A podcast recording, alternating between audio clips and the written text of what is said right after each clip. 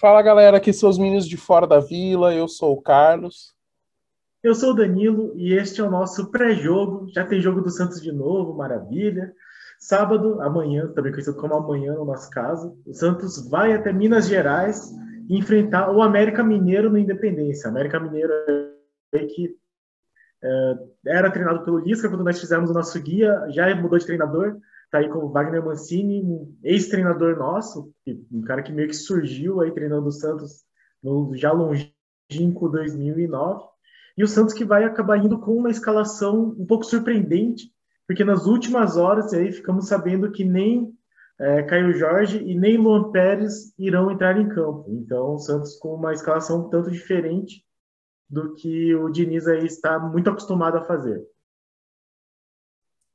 A situação do Luan Pérez é, é, muito provavelmente por conta da negociação dele com o Olympique de Marseille, da França, o time do São Paulo, que está querendo a contratação dele.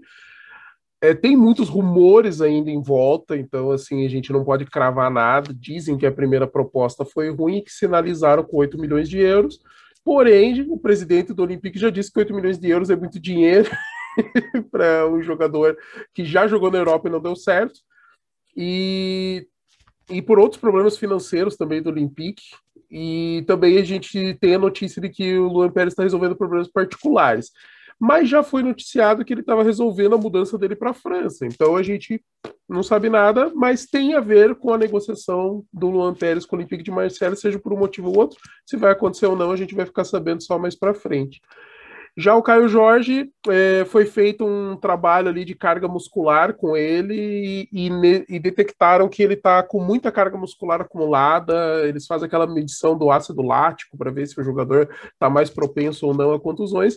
E parece que o Caio Jorge passou do limite, até porque ele vem de uma sequência de 16 jogos como titular consecutivas. Então, pre preferiram preservar o Caio Jorge. E isso é o que foi divulgado e não está sendo contestado.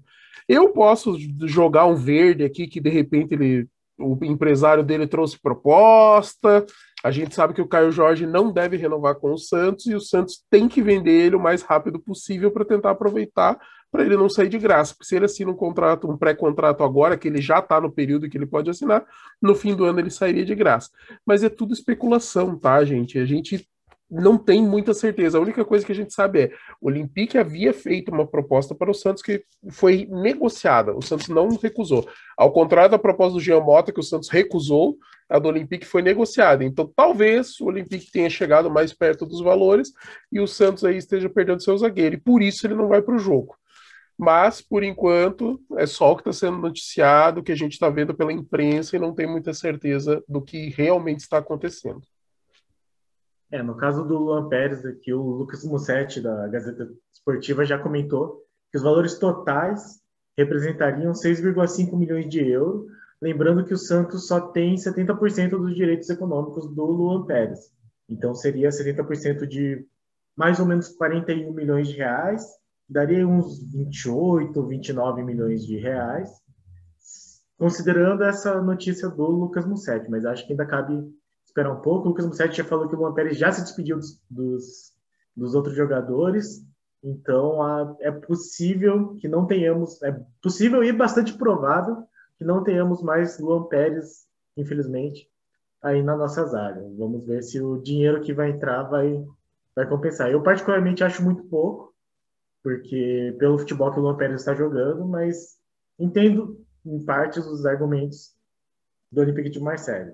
Fica difícil de engolir como torcedor do Santos, mas enfim.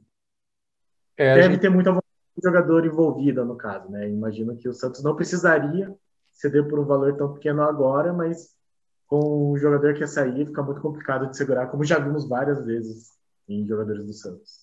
E a gente tem que analisar vários fatores, né, na, numa possível saída do Luan Pérez a gente tem que analisar que o Santos pagou menos, então houve uma valorização do valor que o Santos pagou.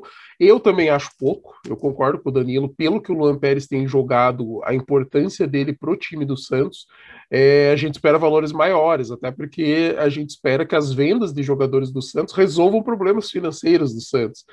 E assim, Ajuda, ajuda. Provavelmente o Santos deve entrar em acordo aí da, daqueles 10 problemas da lista do Rueda, ainda tem dois em aberto, né? Tem o Barcelona e a Doen, e o Santos poderia fazer uma sinalização positiva aí nessas negociações e tentar diminuir o prejuízo, parcelar os pagamentos. Então tem vários poréns aí.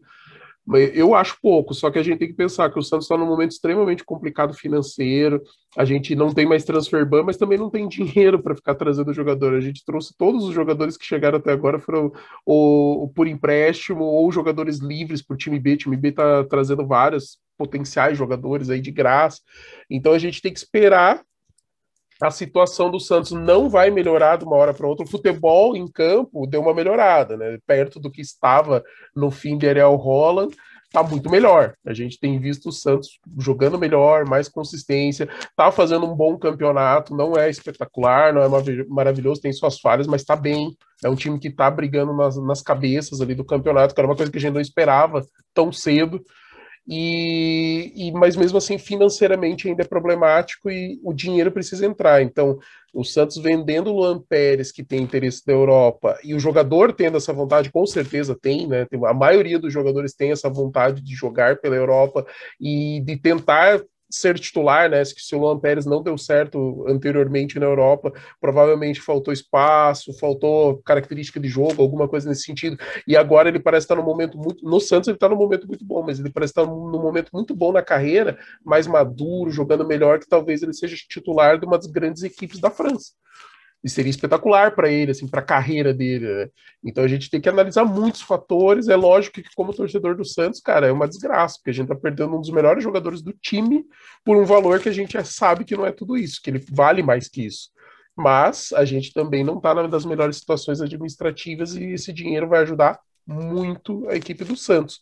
Bem como se o Caio Jorge sair e for vendido, né, não sair de graça, a gente também vai entrar o valor que não vai ser o valor que o Caio Jorge merece. O Caio Jorge merece um, um ótimo valor, porque ele é muito novo, tem um potencial muito grande de crescimento ainda, de ser treinado e preparado para jogar numa equipe da Europa, mas ainda é, saindo já em fim de contrato, com, podendo assinar um pré-contrato para sair de graça, o valor vai lá embaixo é a regra do mercado. Quanto mais perto do fim do contrato, mais barato é o jogador. Então o Santos vai ter que se contentar com um valor que vai ser bem abaixo. E a gente não vai poder falar um A, porque foram erros administrativos do passado.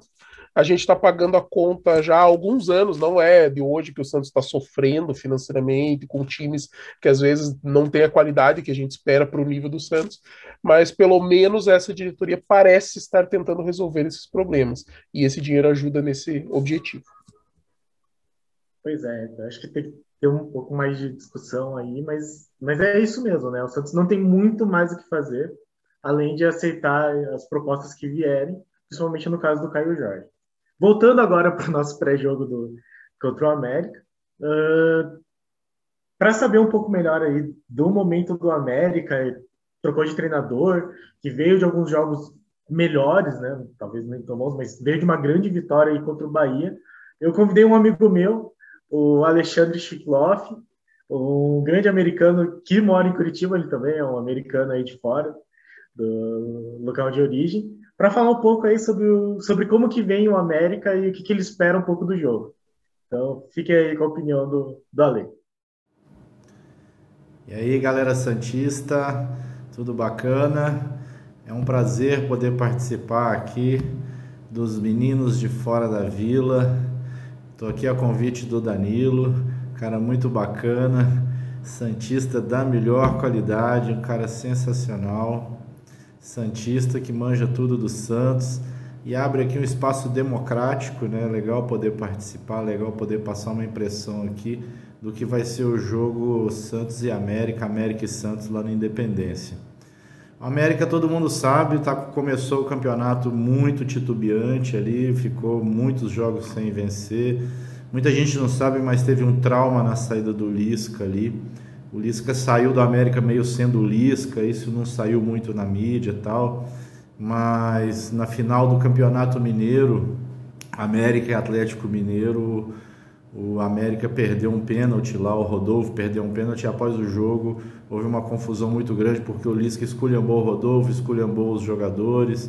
E o mesmo fato ocorreu depois na Copa do Brasil, América e Criciúma. Então o Lisca foi perdendo o grupo. E a grande característica do América ano passado, e é uma característica de, desse ano ainda, é que o América tem um grupo muito unido.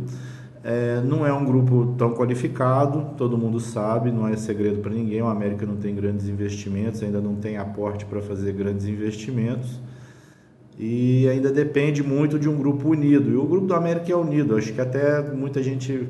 Ah, o Lisca pediu demissão. Acho que o grupo, o grupo é que tirou o Lisca, sabe? E, e abalou muito o grupo essa situação toda. Inclusive o jogador Leandro Carvalho está sendo devolvido para o Ceará. Houve uma série de, de coisas que aconteceram ali que ficou por ali. Mas é até bom isso, que aí agora as coisas estão se resolvendo. Com a chegada do Mancini a coisa mudou um pouco, o astral mudou um pouco, lá dá para perceber o time está mais compacto e ele mudou um pouco a característica em relação ao Lisca. O Lisca jogava um, um, futebol muito cadenciado, de domínio do jogo, de domínio da bola, é, com a América mais controlando o jogo. Com o Wagner Mancini, ele visando a Série A, né, que é um campeonato totalmente diferente, o América tão acostumado com a Série B, né, cara? E a Série A requer outra alternativa, requer um futebol mais veloz, requer um futebol mais competitivo, não tão cadenciado quanto era com o Lisca. Então eu vejo até de forma positiva a chegada do Mancini para tentar extrair né, desse grupo algo nesse sentido. E se ele conseguir, vai ser muito bom, que o nosso objetivo é basicamente para permanecer na primeira divisão.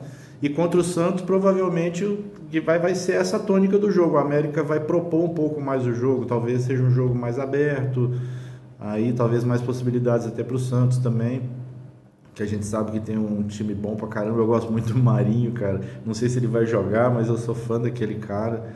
Então eu vejo que vai ser isso. A tônica, a América vai, vai atacar um pouco mais, a América vai agredir um pouco mais. E, e segundo os próprios Mancini falou, né? E se precisar também retrancar, vai retrancar. Então vai ser um jogo de né, alternativas, né? O América tem, tem muito isso, né? Um, como é um grupo como eu falei, que não, não, é tão qualificado, ele tem que ter alternativas de jogo, né? ele tem que ser criativo. E acho que vai ser isso que o América vai tentar, porque é muito importante para o América né? uma vitória dentro de casa, ou pelo menos um empate no mínimo, assim, mas eu, eu gostaria que fosse uma vitória, lógico, porque quanto mais pontos somar, mais perto da gente continuar na primeira divisão e quem sabe sonhar com alguma coisa a mais. Mas pés no chão, né? A gente que torce para o América, cara, a gente sabe que a gente joga contra tudo, contra todos. A gente é a resistência aí sempre. E agradecer aí, Danilo, massa, muito bacana a iniciativa de vocês aí. Legal. É isso aí, Coelho Sul presente aí. Um abraço para os meninos de fora da vila. Valeu, brigadão, velho. Até. Tá aí a opinião. É, dá para a gente fazer algumas rápidas análises aqui, só para a gente poder sentir. É, primeiro que a gente viu que ele é um fã do Marinho, ele gosta do, do, jeito que o time do Santos joga, ele entende que o América tem um nível diferente de, de campeonato, qual parte do campeonato a tendência do América disputar e qual é a do Santos, né? Porque o América tem muito menos. É, em teoria, tem menos dinheiro e menos investimento que o Santos, né? Então a gente sabe que é mais limitado mas ele também pôs uma coisa muito interessante aí que ele falou: o América gosta de jogar. Então, se o América gosta de jogar, a gente vai ter um pouco mais de campo para jogar, vai ter um pouco mais de espaço, que é onde o Santos tem jogado bem. Todos esses jogos ali, principalmente daquela sequência complicada que a gente pautou ali de Fluminense, Grêmio, São, Fluminense, São Paulo, Grêmio e Atlético, a gente conseguiu jogar bem contra esses times porque a gente conseguia jogar, a gente não pegou retranca. E quando que a gente jogou abaixo? A gente jogou abaixo contra um time totalmente retrancado, que foi o Juventude, que sequer atacou, e jogou num time que jogou retrancado, que foi o Esporte. Esse pelo menos tentou atacar e criou algumas chances, né? Mas sempre que o Santos tem que enfrentar um time que defende muito e que vem para retrancar, tá encontrando muitas dificuldades. E é faz parte da evolução. O Santos não jogou tão mal quanto o Juventude, mas também era muito difícil jogar tão mal igual foi o jogo do Juventude. Mas contra o esporte já deu para ver que o Santos tentou um pouquinho diferente, sabe? Assim, então, assim, você vê que contra esse adversário tá existindo uma evolução, só que uma evolução lenta. E eu Carlos, eu sou partidário de às vezes você até mudar o estilo de jogo em uma determinada situação, sabe? Você de repente fica um pouco mais atrás, toca a bola mais atrás, atrás o adversário e sai mais em velocidade. Mas aí, Fernando Diniz é o técnico e não o Carlos Zucchi. então, deixe ele lá com o problema dele. Vamos continuar torcendo e torcer para que essa evolução exista contra times retrancados, porque é a nossa dificuldade. Então, talvez contra o América a gente tenha um pouco mais de campo e consiga desempenhar um pouco melhor, fazer um bom futebol novamente. É, pois é, não sei se dá muito para esperar uma grande retranca do Diniz. É como o, Alexandre falou, inclusive, muito obrigado se você viu o vídeo, obrigado pela colaboração. É, eu, é um grupo que gosta de jogar assim. Eu não, inclusive por isso que eles tinham muito essa coisa de manter a posse de bola. O Mancini é um treinador que já gosta mais do, de uma retranquinha lá com contra-ataque. Então eu acho que eles, se eles estiverem nesse período de adaptação de uma coisa para outra, talvez eles venham nesse meio termo, assim, né? É um pouco como esporte, mas acho um pouquinho, talvez um pouco mais aberto que é você se segurar um pouco atrás, mas conseguir sair às vezes. E aí o Santos vai ter que usar aí um pouco mais de, de habilidade individual ou, ou demonstrar uma, tro uma troca de passes melhor, uma movimentação melhor do que foi aí contra, contra o esporte, principalmente. O Juventude eu vou considerar assim que eu já vou pôr no meu passado. Vai. São dois pontos perdidos, fique por isso mesmo. E o América, é, falando um pouco dessa história recente aí. O América é um, é um, time que me traz lembranças muito ruins. Parece que o América sempre entra como ah, favorito do rebaixamento, é, o saco de pancadas, mas o Santos não costuma se dar bem contra o América. Eu lembro especialmente de dois jogos, um em que o Santos podia assumir a liderança e terminar o primeiro turno líder em 2016. Perdeu para o América com expulsão do Vanderlei, jogo horrível, domingo de manhã. E um recente, não sei se vocês vão lembrar, eu lembro exatamente onde eu estava. Eu estava num bar lá em Bonito, Mato Grosso do Sul. O Santos chutou mais de 20 vezes no gol, o América chutou 3, acabou 1 a 0 para o América. Assim, foi um jogo que virou até meme, de tão bizarro que foi. Então, não espero um jogo fácil, porque o América é um time assim, daqueles que incomodam muito o Santos. E aí, falando do, do nosso lado aqui, resta-nos ver como será que vai entrar esse time, né? Agora, sem Luan Pérez e sem Caio Jorge, uh, quais são as opções que o Diniz tem, que é um treinador que nós já vimos, não muda muito o esquema, né? não, muda, não muda muito os jogadores. Inclusive, ele é bastante rígido com as escolhas dele, eu acho que é flexível até demais. Mas e aí, para substituir o Lopes, então, nós vamos ter algumas opções, e o Caio Jorge, a princípio, vai ser, não vai ser um, um dos centroavantes que está no banco, né? nem Marcos Leonardo, nem Bruno Marques, então, a escalação provável que o que vem colocada aí pelo Lucas Mussetti pela Gazeta é João Paulo, Pará, Luiz Felipe, Kaique Felipe Jonathan. Então, Kaique, que é destro, assumiria esse lado esquerdo, os laterais continuam os mesmos. Camacho, Giamota e Pirani, o mesmo meio de campo. Marinho, Marcos Guilherme e Lucas Braga. Então, Marcos Guilherme faria esse falso 9 no lugar do Caio Jorge. É, o John e o Alisson continuam se recuperando das lesões do joelho, então tá rolando uma preservação ali dos jogadores para eles ficarem mais inteiros. O Alisson tá fazendo reforço muscular para que não aconteça essa lesão novamente. É procedimento padrão, tá, gente? Então, às vezes você preserva um pouco mais o jogador para ele durar mais tempo na temporada, às vezes você põe ele no sacrifício porque você precisa. A gente viu muito isso na temporada passada, principalmente com o, com o Marinho. Então a gente faz parte. É, na zaga, da última vez que o Santos jogou sem Luan Pérez, jogou o Bosa. É, e todo mundo achava que ia ser o Kaique, porque o Kaique nas seleções de base joga, joga pela esquerda. E eu prefiro o Kaique jogando nada contra o Bosa. O Bosa jogou bem quando ele substituiu o Luan Pérez, mas eu prefiro porque o Kaique tem mais experiência jogando por aquele lado e eu acredito que, principalmente assim, em cima da hora, eu acredito até que o Luan Pérez treinou normal e daí tiveram que fazer essa troca, então talvez funcione melhor. É, a escalação do ataque a gente vai descobrir só na hora do jogo se vai funcionar. Marcos Guilherme é um jogador muito voluntarioso, ele sabe jogar em várias posições. Fazer um falso 9 talvez funcione. Lembre-se que Jean Mota jogou muito bem fazendo falso 9. E E assim, são apesar do, das características não serem exatamente iguais, são jogadores relativamente parecidos. Aquela coisa, né? Todo mundo bota pressão, se espera muito, o cara tem fases não muito boas, não deu muito certo em certas posições, em certos lugares, mas quando acha uma posição pode ser que funcione. Então talvez funcione Marcos Guilherme, mas a gente só vai descobrir na hora do jogo. É, o, o Marcos Leonardo é, vai para a reserva, porém o Bruno Marques não.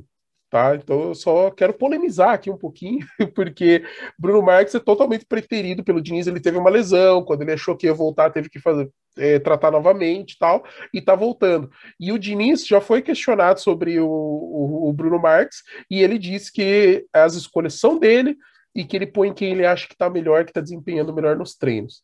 Então, eu vou pôr só essa polêmica aqui no ar, um pontinho de interrogação para ficar aquela pulguinha atrás da orelha do torcedor cientista. Mas eu espero que, assim, de verdade, eu conto com o Bruno Marques pelo menos para ser opção de variação de jogada, sabe? Tipo, é uma coisa que eu e o Danilo a gente já conversou várias vezes, já gravamos em vídeo, e o Bruno Marques é o cara que pode mudar o estilo de jogo. É um cara que traz uma coisa que a gente não tem no elenco hoje, com qualquer outro jogador. E pelo visto a gente não vai continuar tendo, né? Então, torcer para que o Santos desempenhe bem nessa formação, que os jogadores entreguem bastante. A gente sabe que se alguém não estiver desempenhando bem, dá para pôr o Marcos Leonardo, dá para pôr, é, dá para fazer alguma alteração, de repente o zagueiro não está bem, colocar o outro e tudo mais.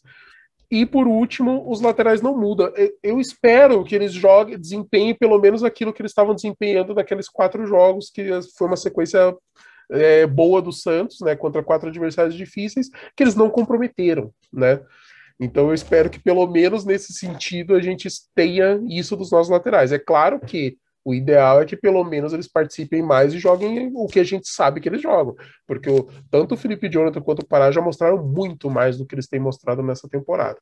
De resto, cara, vamos para cima. O América talvez dê um pouco de espaço por estar jogando em casa e tentar fazer os três pontos. Né? Quem normalmente quem briga contra o rebaixamento, o negócio é ganhar em casa. E eu espero que eles pelo menos abram um pouquinho. Mas o Danilo tem razão, o estilo do, do Wagner Mancini é mais reativo.